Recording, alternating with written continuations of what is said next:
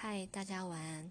我觉得身为一个考生，应该要有的念书方式其实有很多种。可是你要如何让自己维持在那个佳境，input 要等于 output，然后转化率为百分之百，这是一个非常重要的一件事情。像前阵子我可能就因为想要多念点书，我就熬夜了。因为我觉得在夜深人静的时候，我觉得应该是可以让自己沉淀，然后念更多书。可是殊不知也会更累，然后隔天起来又没有精神。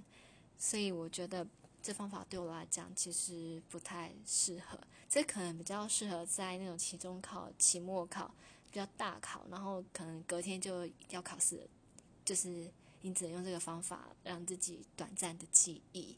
但如果说你要长期性的话，这个方法对我来讲不适合，可能对你来讲又可以，所以见仁见智吧。